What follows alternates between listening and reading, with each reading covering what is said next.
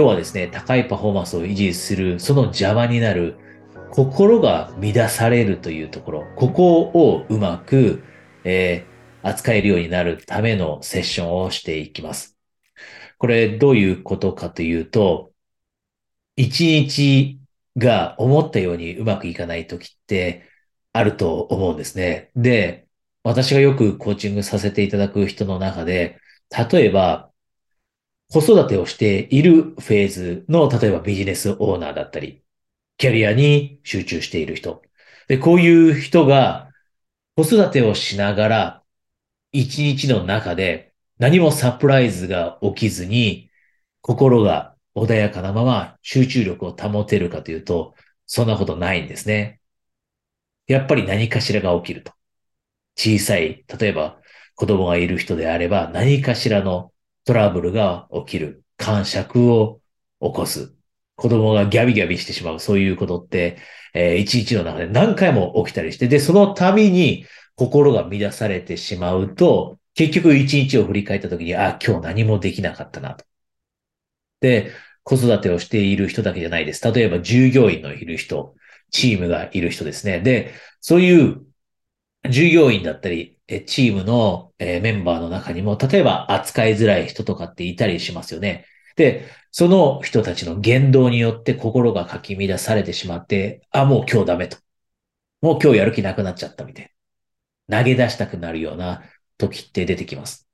で、こういうところですね。心がかき乱される。で、これがしっかりと対処できないと、えせっかくの一日が台無しになるという経験、誰もがしてると思うので、あなたにも今日、えー、この話をしてですね、心がかき乱されることがあったときに、どう対処すればいいのかというのをぜひ、えー、今日ここでですね、知っていっていただいて、学んでいっていただいて、それをぜひあなたの、え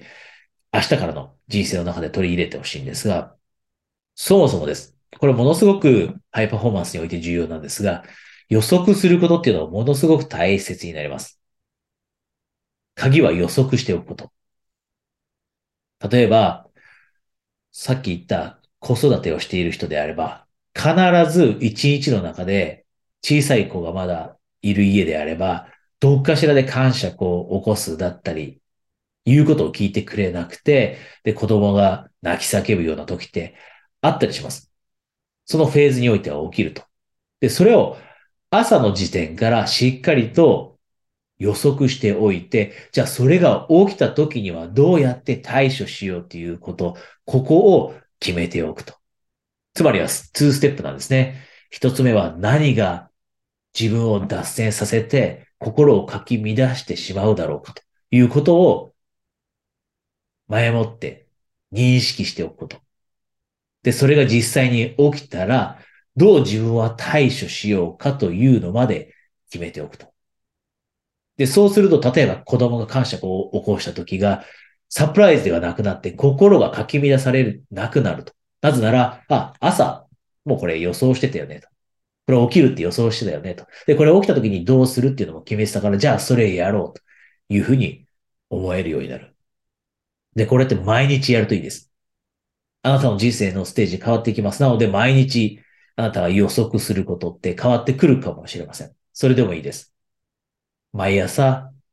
今日こんなことで自分はかき乱されそうだ。あの少し扱いにくい従業員の人はこんな風に言ってきそうだと。このプロジェクト反対しそうだと。この仕事を渡した時にやりたくないって言いそうだと。その時に自分の心が意味出されてしまってやる気がなくなって、一日台無しにされるのではなくて、その代わりに、じゃあそんな時に自分は何ができるだろうと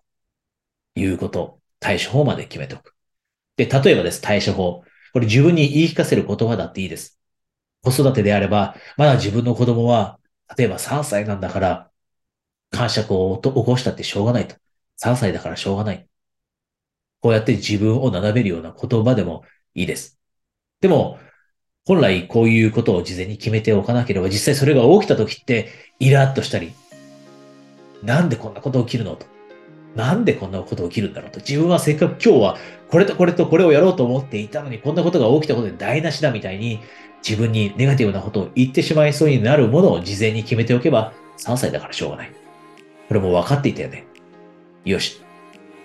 この状況をしっかりと対処して、もう一度集中取り戻そう。こんな風なえー言い聞かせが自分にもできるようになっていくので、ぜひ対処法まで考えていきましょう。で、今日ここでですね、一つだけお知らせがありますが、今、まあ、コーチングでいろんなタイプの人来られるんですが、一つはもちろんビジネスが停滞してきていて、そこを、えー乗り越えたいという人だったり。で、もう一つは今、えーこの、えーセッションの中でお話ししたように、自分がロールモデルの立場にいると、例えば、両親、自分が親という立場にいるのであれば、それってロールモデルですよね。子供にいい背中見せたいと。だったり、従業員がいるだったり、部下の人がいる。またはクライアントがいる。で、そういう人たちに対していい影響を与えたいというふうに思っている人もいます。で、初版になっていい影響を与えられるようになりたい。こういうふうに